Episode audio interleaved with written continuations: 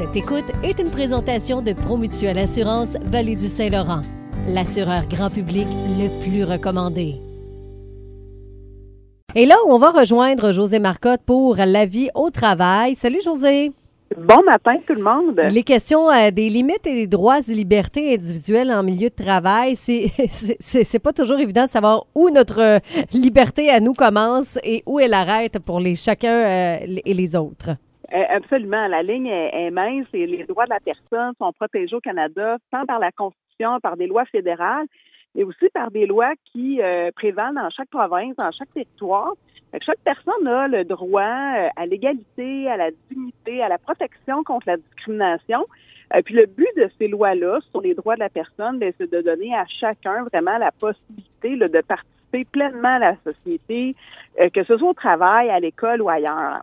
Il y a euh, l'obligation euh, d'accommodement qui existe, mais ça a ses limites, ça.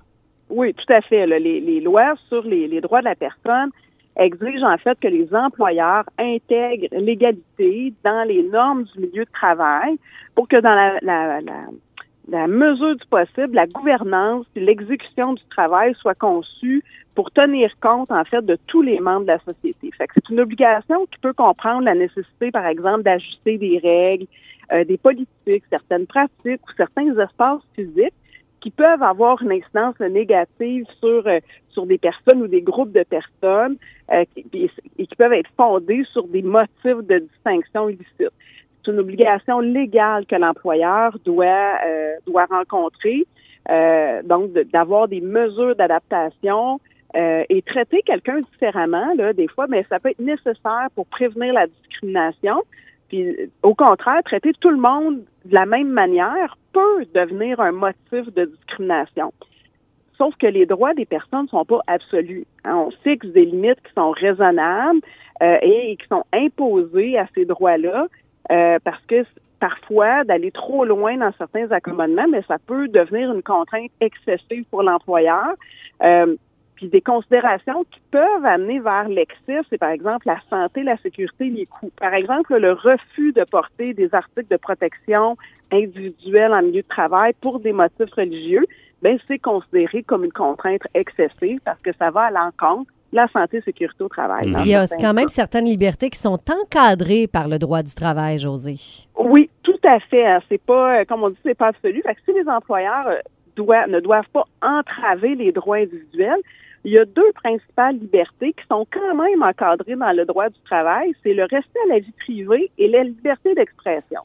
Donc, euh, par exemple, dans un milieu de travail, le droit à la vie privée de l'employé est limité par le droit de gérance d'employeur, c'est-à-dire son droit de contrôler, de surveiller la gestion, l'organisation et tous les aspects économiques de l'entreprise pour s'assurer du bon fonctionnement. Par exemple, pour des motifs sérieux, puis là, on parle pas de de présomption, mais des motifs sérieux, un employeur pourrait accéder à vos courriels professionnels ou fouiller le casier d'un travailleur.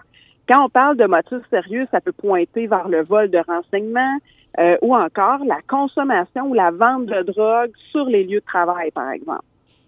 De, il y a aussi la liberté d'expression qui est pas absolue. Le mhm. fameux je dois dire n'importe quoi, n'importe quand, c'est pas vrai on peut, un employeur peut exiger la neutralité euh, de ses employés face à l'actualité ou à certains événements en interdisant sur le milieu de travail l'expression d'opinion politique devant la clientèle, par exemple, ou en refusant de tolérer certains messages comme des messages haineux, discriminatoires, des propos euh, injurieux, euh, vulgaires à propos des, des collègues de travail n'ont pas à être tolérés non plus.